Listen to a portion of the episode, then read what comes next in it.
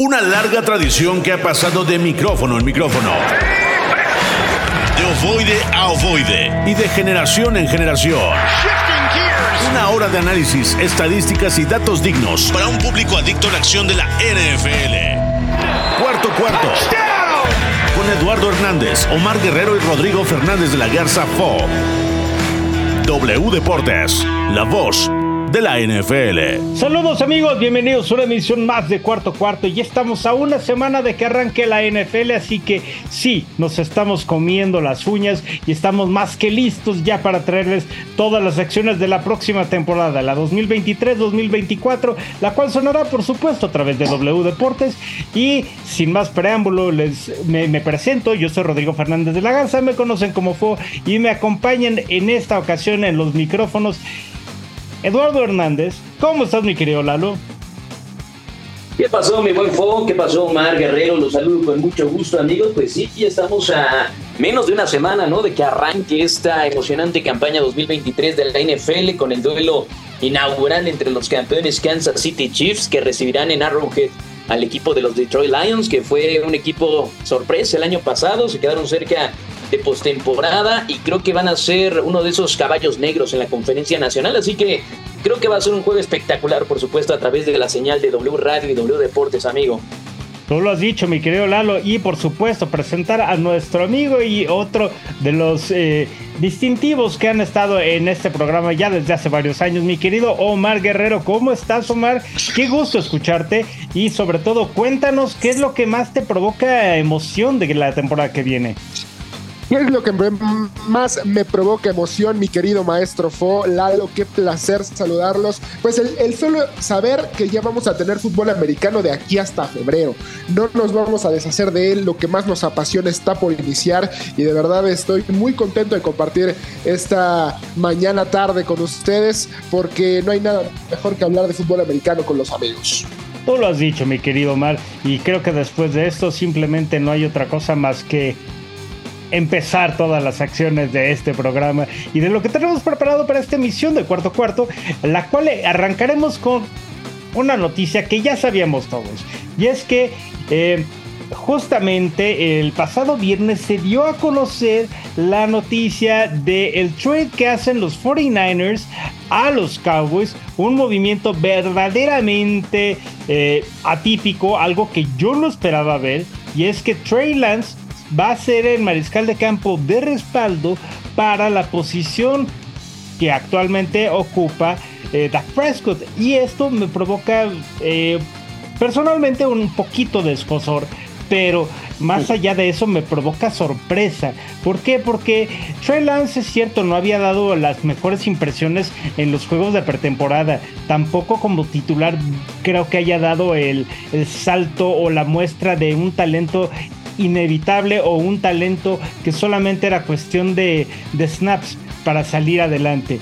Sin embargo, ahora sí, ya es un hecho que Trey Lance ya no está en los 49ers, incluso bajo las palabras del de el mismo, eh, su, su, mismo general manager, John Lynch, pues nos dejó claramente la situación que dijo, pues simplemente es una relación que no funcionó. Es un tipo muy talentoso, es un tipo muy eh, habilidoso, con mucha capacidad y que merece un futuro verdaderamente prometedor.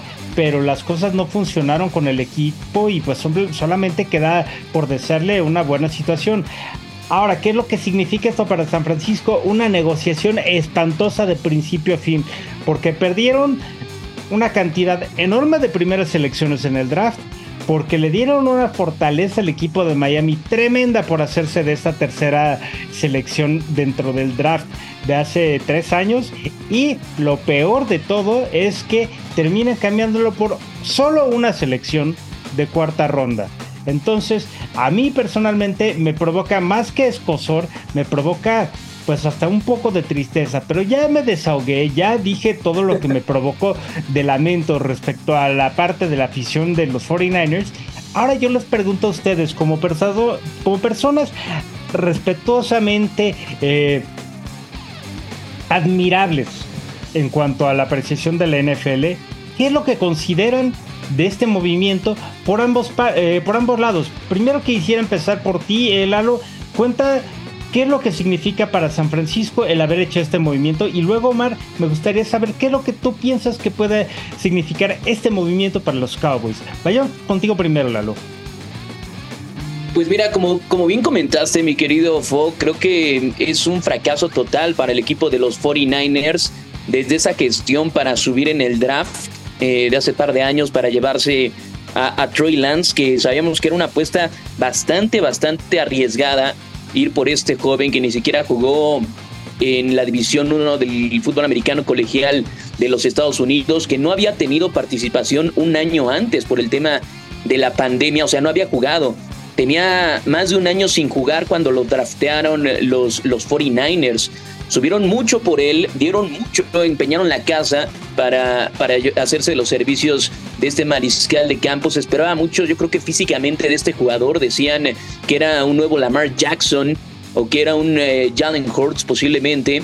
De, ese tamaño, ¿no? Era la comparación con Trey Lance y que iba a rendir de esa forma, pero simplemente las cosas no se dieron. Y para que no se den con un eh, head coach tan, tan, tan talentoso y tan con un genio ofensivo tan amplio como lo es Kyle Shanahan, pues verdaderamente nos habla mucho del poco rendimiento que tuvo Trey Lance en los training camps que participó con los 49ers. Ahora, el cambio, pues me parece más allá de que se pierde todo lo que le dio al equipo de los Miami Dolphins, que terminaron haciéndose de los servicios de Tyreek Hill, de Jalen Waddle y también de Bradley Chop con esas selecciones que les otorgó San Francisco, eh, pues me parece que, hicieron bien en ya deshacerse de él, porque si bien recuerdas, mi creo Foy, tú lo sabes porque eres aficionado a los 49ers, cayó hasta el tercer puesto de coreback titular en el death chart de los 49ers después de Brock Purdy, que nadie se esperaba lo que iba a ser el señor irrelevante de hace un año, ¿no? Em, detrás de también ese mariscal de campo, ¿cómo se llama? Este Sam Darnold, que, que llega proveniente de las Panteras de Carolina y que me parece que es un muy buen backup.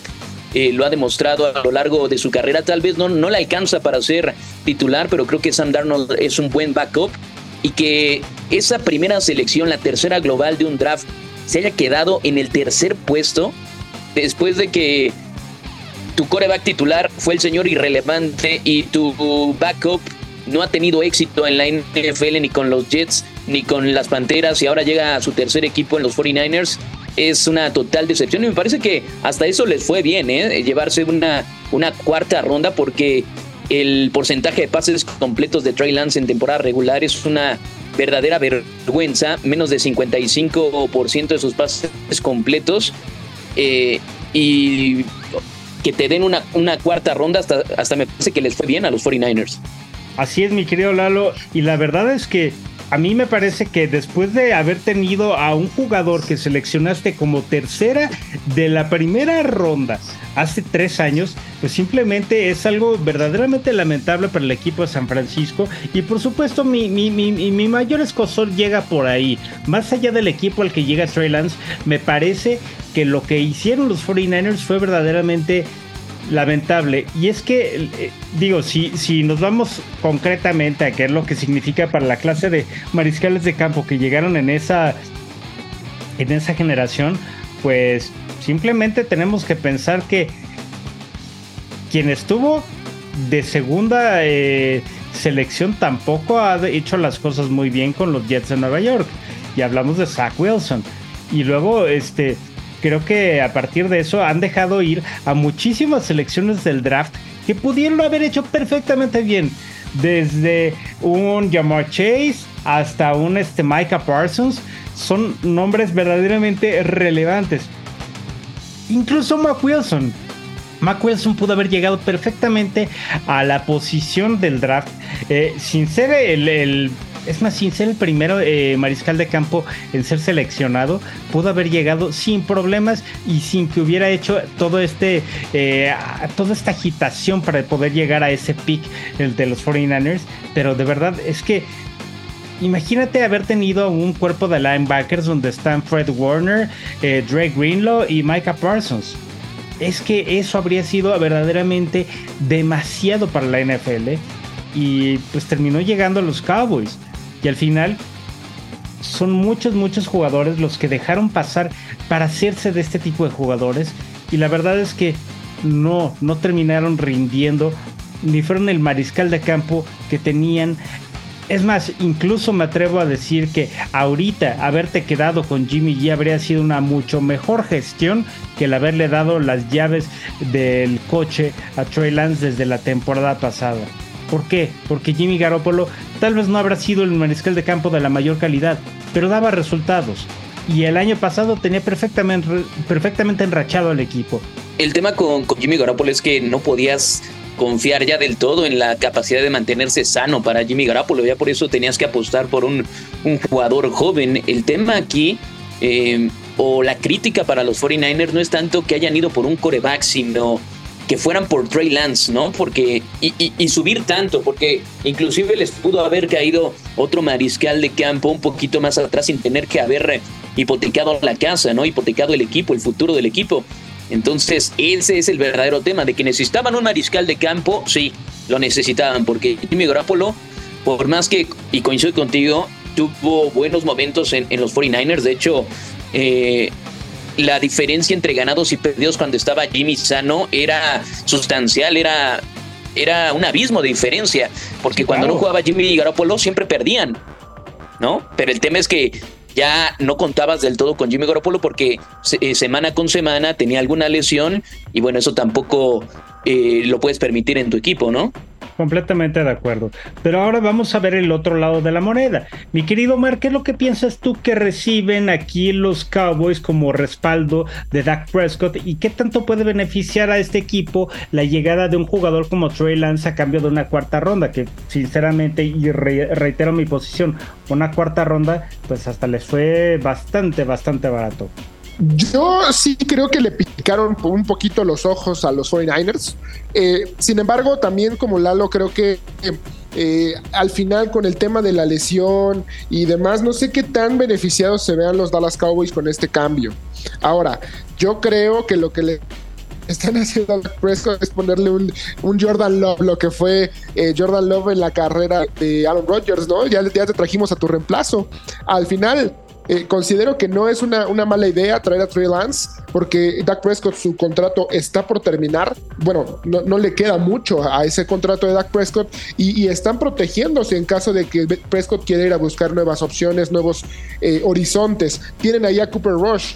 Termina por ser el tercer coreback de, de la misma forma a Trey Lance y no creo que vayan a, vaya él a, ver siquiera 10 snaps esta temporada, porque ya sabemos lo importante que es Dak Prescott, a menos de que venga otra lesión, que esperemos que no, para la afición de todos los de la estrella solitaria. Yo creo que no se llevan un mal coreback, sin embargo, también es muy arriesgada la idea. Me parece que como backup puede funcionar, pero como algo más, eh, creo que es un experimento fallido para los Dallas Cowboys. Me parece que Trey Lance ya es un cartucho quemado y que, pues, ojalá pueda regresar en su, en su, en su carrera porque se ve complicado.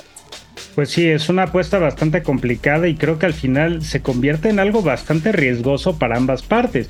Pero más allá de lo que pueda significar para el equipo de los Cowboys, yo creo que los Cowboys hicieron las cosas bien, conseguían o, se hicieron más bien de un jugador que eh, al final pues tal vez puede estar solamente a una oportunidad real de convertirse en esta diferencia que tanto necesita eh, pues una franquicia y que se convierta en el mariscal de campo que realmente se tenía esperado o que se había contemplado en un inicio. Ahorita la verdad es que yo no le tengo esa fe al, juego que tiene eh, pero es también desde la postura que tengo como un aficionado a los 49ers que realmente termina viendo de este equipo eh, pues que no hubo una posibilidad real para el jugador de crecer, de salir adelante, de poder desarrollar su talento al máximo y lo más importante simplemente no tenía la aptitud para poder sobresalir dentro de un roster tan complicado o, tan eh, necesitado de resultados como es el de los 49ers. Ahora llegó un equipo que también le va a demandar resultados.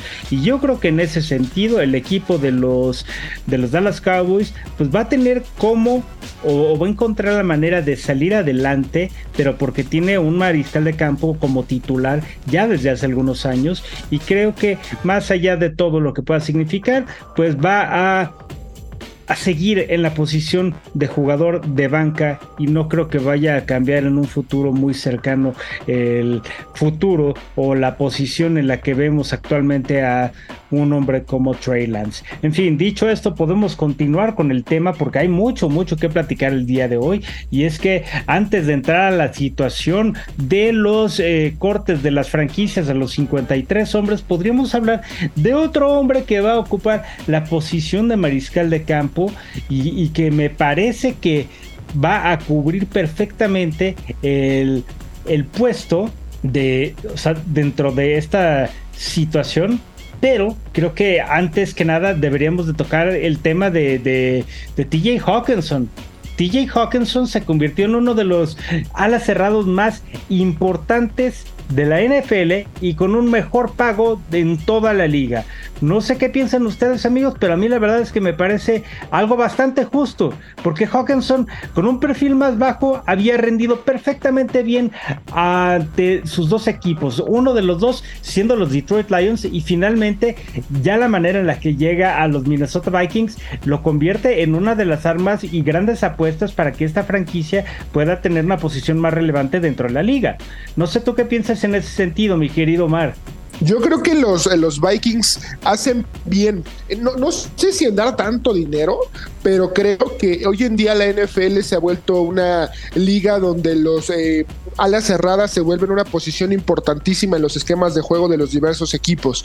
Y hacen bien al. Ya encontraron a, su, a su ala cerrada titular ahora vamos a blindarlo. El caso que, ha hecho, por ejemplo, Kansas City con, con el mismo Travis Kelsey, eh, las Águilas de Filadelfia con Dallas Gedder, etc, etc. O sea, eh, por ejemplo, ahora los gigantes reforzándose con Darren Waller. O sea, muchas buenas alas cerradas son los que eh, hoy, en día están gozando de mejores contratos porque se han vuelto importantes en los esquemas de juego. Y TJ Hawkinson me parece justo como dices que con un perfil más bajo, sin tantos reflectores, se ha logrado posicionar muy bien estadísticamente. Ha hecho muy bien las cosas Hawkinson y la verdad es que están llevando un, eh, un muy buen jugador. No sé si un seguro de vida los, los Minnesota Vikings, pero creo que para la posición es alguien que te cumple perfectamente, cosa que no habían encontrado los Minnesota Vikings en temporadas anteriores. Estamos hablando de que es un tipo que en la temporada anterior pues eh, te regaló varias eh, cosas importantes. En el 2022 fueron 10 recepciones totales, eh, no tuvo touchdowns, pero creo que aporta más de lo que podemos ver en cuanto a anotaciones. Sí, totalmente. Y creo que ahí TJ Hawkinson es uno de los mejores en su posición. Es un jugador joven, es un jugador que no suele lesionarse o no tiende tanto a la lesión. Y lo digo porque realmente bien, TJ Hawkinson, un, un jugador bastante eh, redituable en cuestión de puntos de, puntos de fantasy, que la verdad fue, me, dio bastantes el año pasado. Pero más allá de eso, TJ Hawkinson resultó un arma bastante eh, confiable y parte de los motivos por los que Adam Thielen ya no forma parte del equipo de Minnesota. Es cierto, Adam Thielen ya estaba en una edad donde no estaba eh, rindiendo lo que habría esperado la franquicia, pero también eh, el contar con un arma como Hawkinson le abre muchísimo el panorama a Kirk Cousins y a mí me parece que eso es parte de lo que implicó la salida de un hombre de tal relevancia como lo fue Adam Thielen para los Vikings durante muchos, muchos años. Entonces creo que en ese sentido eh, la inclusión de este jugador el año pasado al roster de Minnesota pues lo convirtió en un arma bastante importante para el juego aéreo de los Vikings. Y ahí, mi querido Lalo, me gustaría saber si tú tienes algo, algo que mencionar respecto a Hawkinson. Me parece que es un top 5 en su posición. Creo que el ala cerrada, como bien dice Omar, es una mm, posición que ahora es fundamental en la NFL. Lo hemos visto, yo creo que como del 2010 para acá. Antes había habido muy buenos tight ends como Shannon Sharp, como Tony González, como Antonio Gates pero no tenían tanto los reflectores como ahora. Desde que llegó Gronkowski vino a cambiar toda esta dinámica con las alas cerradas y ha tomado la, la estafeta eh, Travis Kelsey, ¿no? Que de hecho también eh, debe de estar ya viendo el tema de su contrato porque creo que está un poquito abajo de, del promedio en cuanto a la posición de ala cerrada, para mí el mejor de, de toda la NFL eh, y posiblemente va a terminar como el mejor de toda la historia de Travis Kelsey.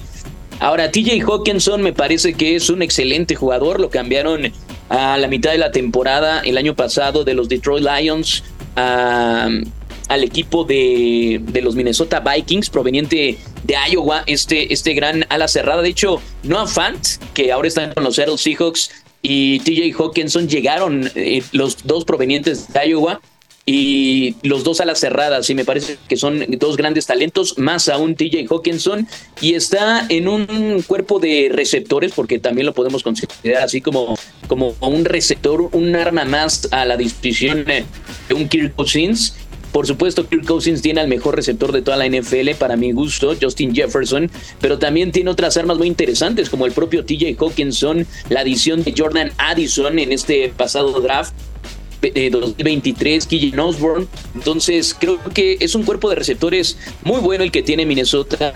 Kirk Cousins les sabe sacar jugo a, sus receptores, a su ala cerrada. Y creo que es muy merecido el, el contrato nuevo que se le acaba de dar, que me parece que pues está bastante bien, bastante bien, cuatro años, 66 millones de dólares, 42 eh, millones completamente garantizados, un promedio de 16 millones y medio anuales para colocarse en el segundo puesto de toda la NFL, solamente detrás de el ala cerrada de los Giants, Darren Waller. Entonces, pues bien, enhorabuena. Me parece que TJ Hawkinson va a rendir en este contrato y que también eh, pues se van, se van a poner a hablar eh, George Kittle y Travis Kelsey con sus respectivos gerentes generales para también ya subir ese sueldito, ¿no, mi querido Fo? Sí, sí, sí, yo creo. Y Mark Andrews también, ¿eh? Sí, sí, sí, sí. Mark Andrews definitivamente tiene que ser uno de los próximos grandes eh, beneficiados con las reformas a, las, a los contratos de las televisoras, que le va a redituar bastante a las franquicias. Y creo que en cuanto a mariscales de campo, pues sí, Travis Kelsey no tiene igual, pero eh, lo que viene para Mark Andrews también tiene que ser una cosa bestial. Y la verdad es que yo creo que lo que se está llevando TJ Hawkinson pues es mesurado para el talento y lo que está aportando para la franquicia con la que juega. En fin, a mí la verdad es que me parece que Hawkinson va a ser todavía mejor de lo que estamos acostumbrados a ver, solo que por ahora nos va a tocar solamente ver en Hawkinson a este hombre que al momento se mantiene como este esta perla ah, eh, en el proceso de ser eh, pulida decirlo de esa manera. Y nada más para cerrar este bloque de media hora es que los tres mariscales de campo seleccionados entre los primeros cinco picks del draft de este año ya fueron nombrados como titulares para la semana 1. Y ese es justamente el tema que íbamos a mencionar respecto a los mariscales de campo hace unos instantes. Y es que tanto CJ Stroud como Anthony Richardson y por supuesto la primera selección de los Carolina Panthers también está oficialmente eh, destinado a ser el mariscal de campo abridor tanto para los Panthers como para los Texans y finalmente para los Colts dentro del NFL. Así que mi querido Lalo, un comentario más que quieres agregar al respecto. Pues me parece que los equipos están apostando por eh, la juventud en sus mariscales de campo, por algo los eligieron tan arriba en el draft. Creo que el más preparado de todos ellos, por supuesto, es Bryce Young, aunque no ha tenido una pretemporada verdaderamente brillante porque no ha tenido protección, lo han presionado mucho, se ha, tenido que deshacer muy rápido del balón, tampoco creo que tenga las mejores armas con las cuales explotar. Creo que es un tema con los tres corebacks, creo que ninguno tiene grandes armas que puedan explotar eh, en cuanto a sus receptores. Em, sobre todo en el caso de, de, Anthony Richardson, y tú lo sabes mejor que yo, mi querido, mi querido Mark Guerrero, ha estado muy diezmada la, ofensiva del equipo de los Indianapolis Colts y creo que pues aventarlos al ruedo tan rápido eh, pues es un arma de doble filo. Obviamente se van a foguear, van a aprender mucho más rápido, pero al no tener un círculo o un grupo que los abrace, que los cobije, eh, sobre todo en la posición de receptores, creo que les va les va a perjudicar un poco a estos novatos, pero así pasa ya en la NFL en la actualidad.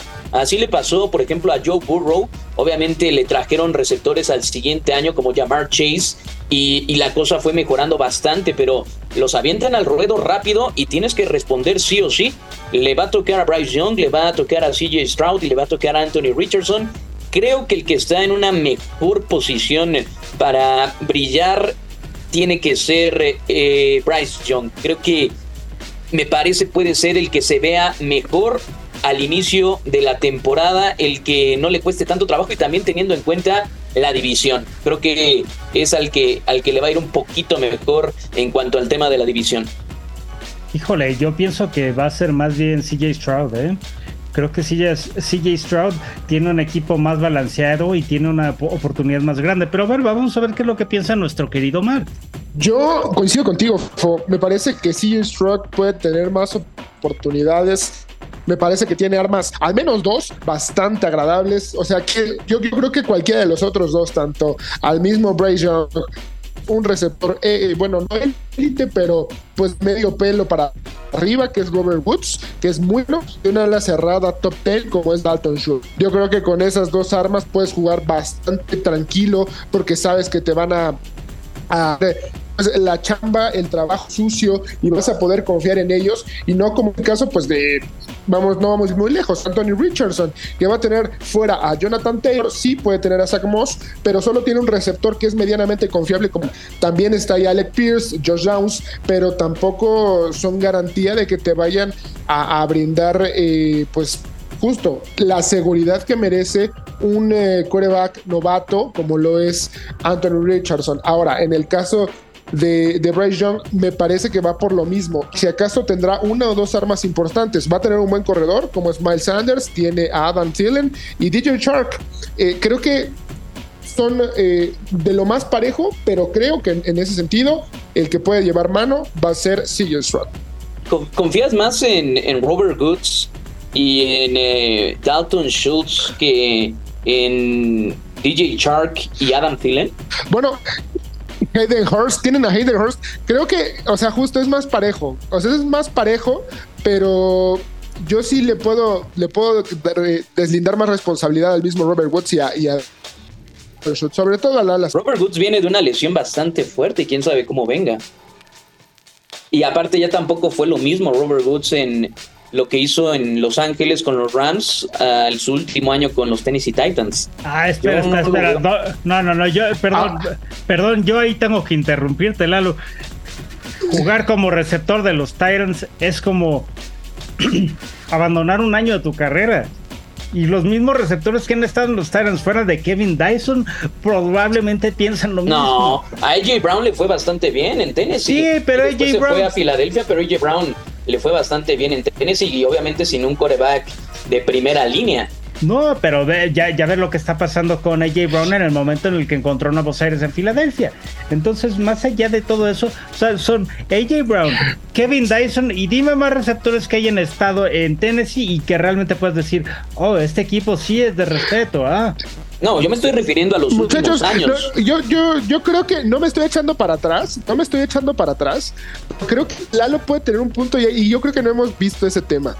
Rico Ryans va a ser su primera instance. Por ese lado, igual no le fue tan bien al mismo CJ Stroud. Y por su parte, eh, pues eh, el caso de de eh, Bryce Young, el coach va muchísimo mejor.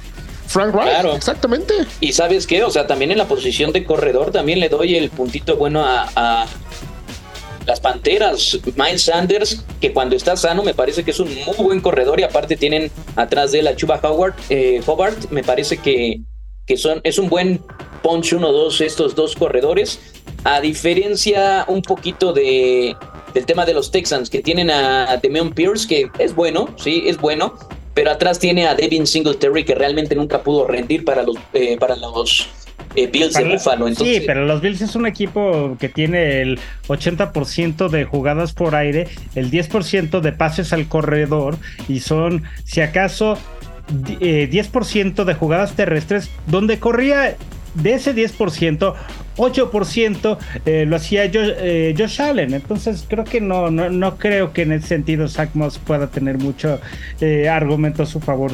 No, yo no dije Zach Moss, dije Devin Singletary. Ah, perdona, disculpa, me, confundí. otro jugador que también estuvo ahí y que pues simplemente dio su futuro diezmado. Pero amigos, ya nos colgamos muchísimo en este primer bloque. Vamos a un corte y regresamos para seguir platicando más de cuarto cuarto y lo que viene de la NFL que ya arranca la siguiente semana. Turnover y hay cambio de estrategia en el terreno de juego. Volvemos a cuarto cuarto en W Deportes. Regresamos a los micrófonos de cuarto cuarto y se quedó bastante acalorado el programa después de platicar sobre cuál va a ser el futuro de las franquicias respecto a los nuevos mariscales de campo, las primeras selecciones de los cinco primeros picks que estuvieron en las manos de... Eh, Primero que nada, Bryce Young, el que se fue a los Carolina Panthers. Eh, luego fue CJ Stroud, que se fue a los Houston Texans. Y finalmente, en el puesto número 4 de las selecciones, fue Anthony Richardson, que llegó a los Colts de Indianapolis. ¿Cuál de los tres será el que mejor haga su rol? Probablemente, aquí, según lo que acaba de argumentar Omar, pueda ser Bryce Young porque tiene un mejor cocheo respecto a la ofensiva, pero a mí me parece que está un poquito más completo el caso de CJ Stroud con los Texans. Lo que es una conclusión es que nadie ve que Anthony Richardson pueda convertirse en este jugador que vaya, que pueda tener su primer año, pues como una verdadera posibilidad de convertirse en un superjugador eh, dentro de la NFL. Y es que es cierto, los, los Colts no es un mal equipo, pero ha fallado mucho y ha tenido muchísimos cambios, entonces es poco probable que vaya a tener mucho éxito, al menos en esta primera temporada de Richardson.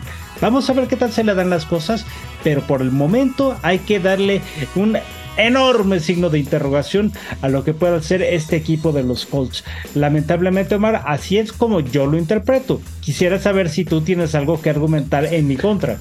No, estoy totalmente de acuerdo, Fo. O sea, mira, yo te lo voy a poner así. Si los Colts hubieran logrado cambiar a Jonathan Taylor por Jaden Waddle, confiaría un poco más. Como no fue así, me parece que estoy eh, bastante resignado a que va a ser una temporada de transición donde veremos qué es lo que pueden llegar a ser los Potros de Indianapolis. No creo que lleguen a, a siquiera contender por la división, porque Anthony Richardson es muy buen coreback, pero incluso aún así vas a tener fuera a Jonathan Taylor las primeras eh, cuatro semanas y, no creo que vayan a tener lo suficiente. Por parte de la defensiva ya sabemos que tienen buenas armas, el mismo Pay, de Forrest Bogner, eh, Robert Stewart, en la ofensiva ya mencionábamos al mismo Michael Pittman, está Quentin Nelson en la, en la línea ofensiva, pero pues realmente son muy pocas las armas o muy pocos los destellos de talento que puede tener Indianapolis. Yo creo que están destinados eh, pues a, ver qué pueden conseguir en el, en el draft eh, que sigue. Yo ya estoy pensando, la verdad, en la, temporada que viene. Todavía no se juega.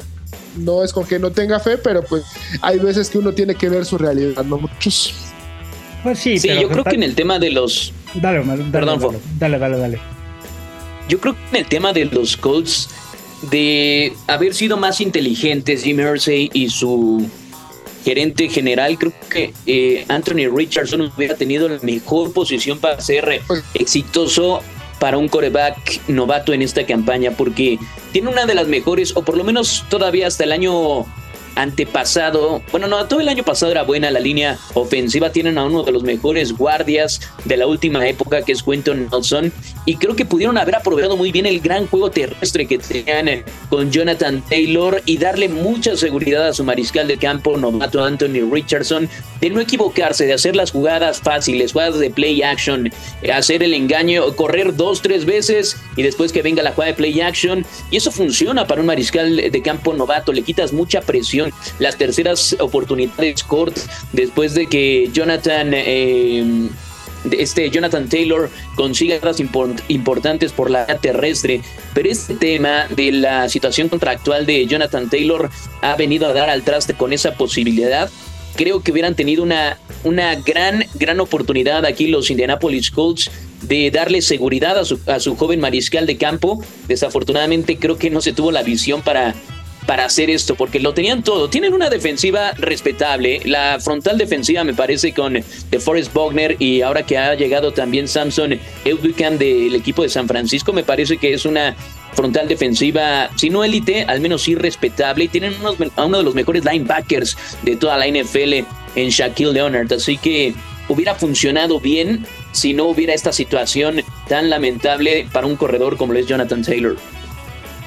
Yo concuerdo totalmente contigo y creo que esta situación de cederle o más bien abrirle la puerta a Jonathan Taylor para que pueda salir es una manera en la que yo veo que el equipo de Indianapolis se quiere renovar, pero a la vez también siento que le está dando un mensaje terrible a la franquicia, a la manera en la que está exponiendo a el talento que está explotando el, mismo equipo, el que viste sus colores, el que se pone las playeras, el que defiende todo lo que hace la franquicia y al final termina respondiendo o actuando de esta forma, la verdad es que sí me parece algo lamentable y es un muy triste mensaje el que le comparten a todo el equipo. Pero bueno, yo creo que ahí mi querido eh, Omar, tú puedes cerrar mejor ese tema que yo.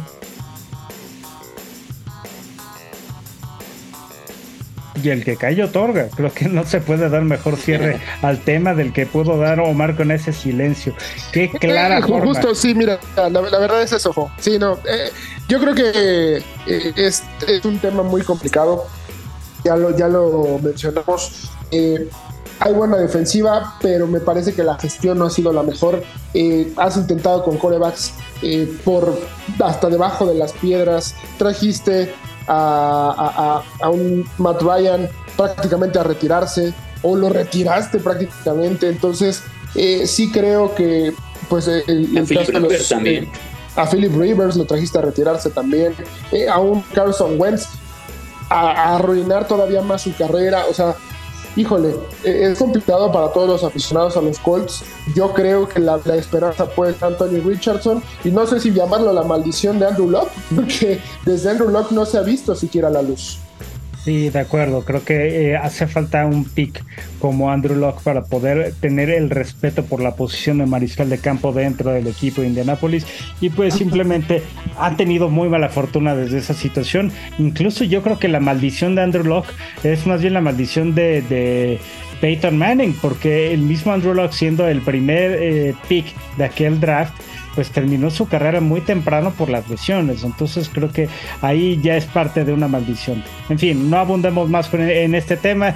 Todos sabemos que pues la situación para Indianapolis va a estar complicada, pero tenemos fe para beneplácito de los fanáticos de los Colts, como mi querido Omar Guerrero, en que van a hacer las cosas diferentes con el futuro de un Anthony Richardson en los controles. Los cuales, por cierto, para reiterar la información, van a ser titulares en la semana 1 de la NFL.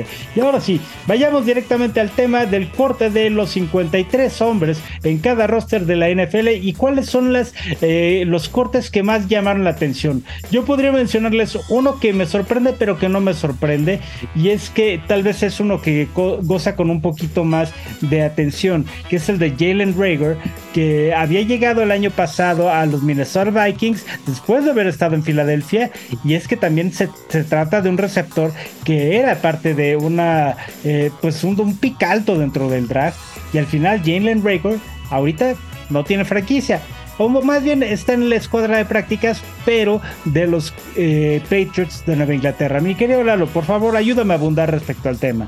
Bueno, creo que ah, habría que mencionar el tema de los mexicanos, ¿no? Que, también fueron cortados.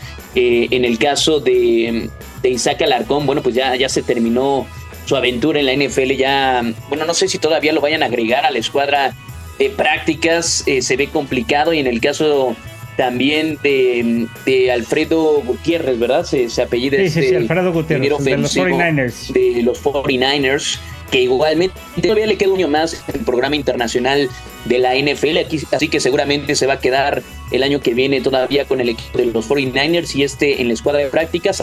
Habrá que ver si Isaac Alarcón también se queda. Yo creo que desde que cambiaron de posición, estaba en la línea ofensiva Isaac y después lo mandaron a la, frontal defensiva, ya era muy complicado que, hiciera esa transición, no es nada fácil, son eh, eh, cuestiones diametralmente opuestas eh, y creo que nunca, no estaba en la mejor posición de tener éxito ahí Isaac Alarcón y bueno, son dos cortes que sin duda pues estuvimos al tanto y que no quiero decir que nos sorprendieron, pero sí nos entristecieron, por lo menos de este lado de la frontera, mi querido Fo.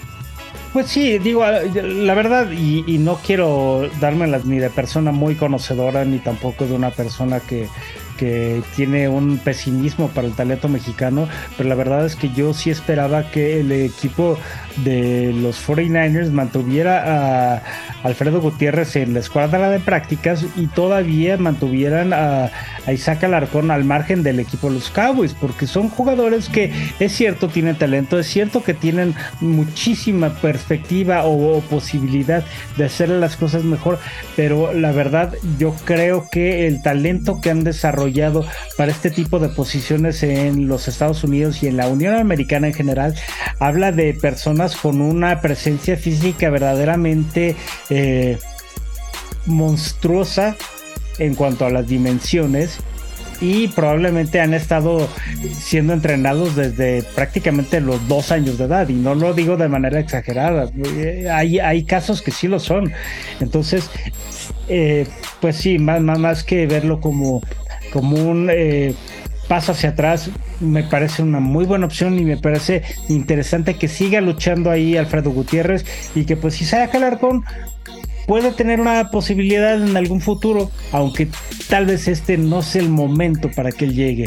Vamos a mantener todavía los dedos cruzados y esperar que llegue más talento mexicano a la NFL que pueda sobresalir y sobre todo ocupar posiciones, porque ahorita solamente pues contamos con descendientes de sangre mexicana dentro de las eh, los rosters finales de los equipos de la NFL y eso si acaso, ¿no crees Omar? Y digo, la verdad es que ahorita, al, menos por ejemplo en el caso de mexicanos que puedan llegar a, tener oportunidad de, estar en la NFL, pues ya se, acaba de anunciar en la semana, ¿no? Que Eugenio Pedraza, eh, uno de los lineros defensivos de los eh, Borregos del Tec de Monterrey, eh, campus, bueno, del campus Monterrey, van a poder estar en el, Combine, de, el, International, van a poder estar allá en Londres y pues eso ya de por sí es, es un gran logro para cualquiera de los jugadores de nuestro país. Me parece que puede ser una buena oportunidad y bueno, también hay que destacarlo, es un una nueva posición eh, que, eh, a la que se adhieren, porque normalmente habían sido dos linieros ofensivos, en el caso de Isaac Alarcón recientemente, o el mismo... Eh, el mismo Alfredo Gutiérrez, que también es parte de la línea ofensiva. En el caso de Alarcón, pues tengo entendido que él ya queda libre, queda en waivers para, para ver quién puede tomarlo, así que pues será el, inicio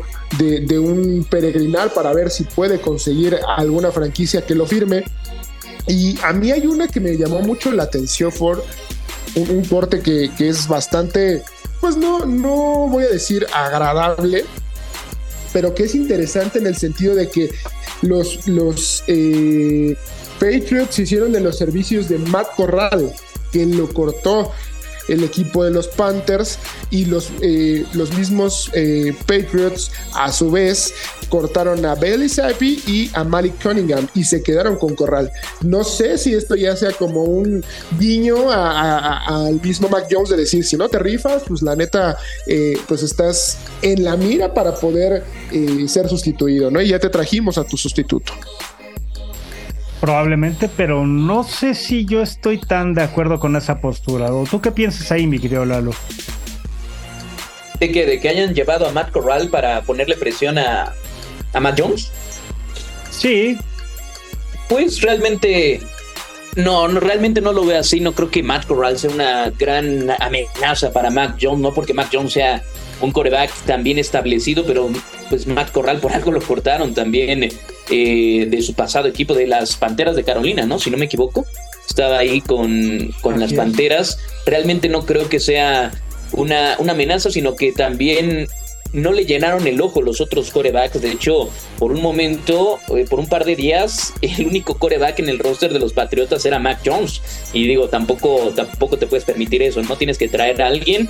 Tampoco se sabe el playbook de los Patriotas como para ponerle eh, alguna presión a, Mac Jones. Va a ser simplemente el coreback de repuesto. Y ojalá que no le pase nada a Mac Jones, porque no, no veo que Matt Corral pueda salir al quite. Otro de, otro de los cortes que, bueno, no sé si me, si me sorprendió así como tal, pero el caso de, de McCoy, ¿no? Con el equipo de, los Arizona Cardinals y que a su vez trajeron a Joshua Dobbs. Ese sí, eso sí, los Cardinals no, no, no creo que estén apostando a nada en esta temporada, pero tu coreback titular o va a ser un novato de quinta ronda que escogieron los Arizona Cardinals o un mariscal de campo como Joshua Dobbs que tiene un par de semanas, una semana con, con el equipo de los Arizona Cardinals. Entonces, también e, ese corte sí me, me llamó un poquito la atención. El caso de Melvin Gordon, que estaba con el, el equipo de los Baltimore Ravens.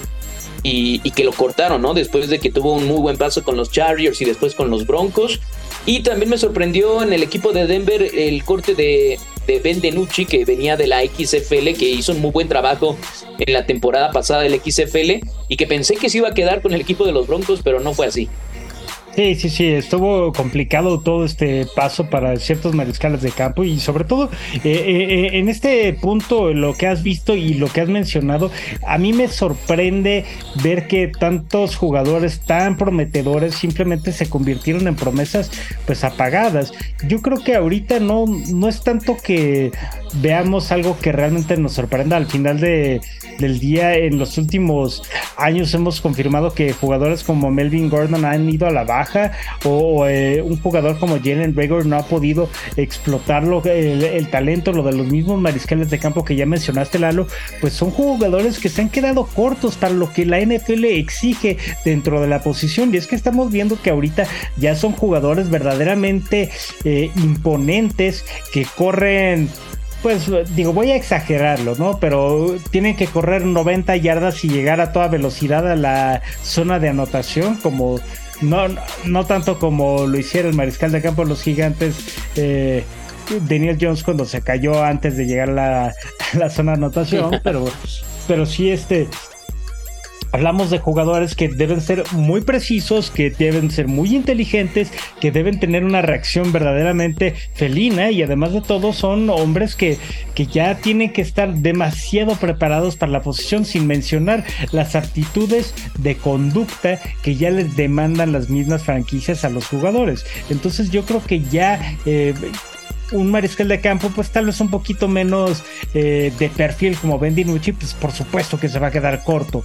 Pero más allá de eso, ver eh, incluso el, caso de Trey Lance, que este movimiento que hizo San Francisco de cambiarlo por una cuarta ronda, por supuesto que responde a la cuestión de necesitamos recortar el roster y tú como mariscal de campo, pues no le estás dando suficiente al equipo entonces, pues no, no, no, no te tenemos la confianza para que llegues más lejos.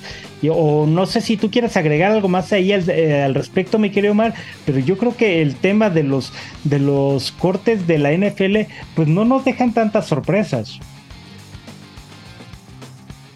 No, prácticamente pues se tiene definidos los rosters y, la realidad es que los equipos aprovechan para que prácticamente los, los cortados o los que fueron ya los cortes pues puedan jugar al menos un partido pretemporada porque no van a terminar siendo parte del, equipo al final de cuentas.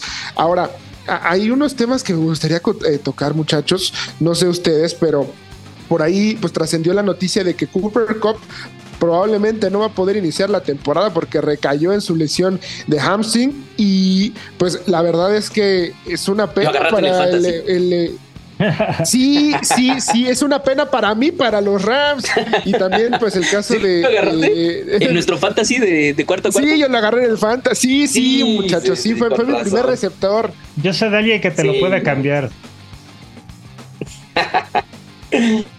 luego, luego, los buitres. Sí, sí, sí. bueno, alguien tenía que hacer el chiste, hombre. Eh, pero más allá, más allá de este tema, pues sí, la noticia de, Cooper Cup es algo bastante complicado porque los mismos eh, Rams están bastante diezmados en cuestión de, talento. Después de haber ganado el Super Bowl, pues por supuesto que tenía que llegar el otro lado de la balanza y tenía que mostrarle todo lo que perdieron durante varios años para ganar ese, esa obsesión de Super Bowl que tanto les costó.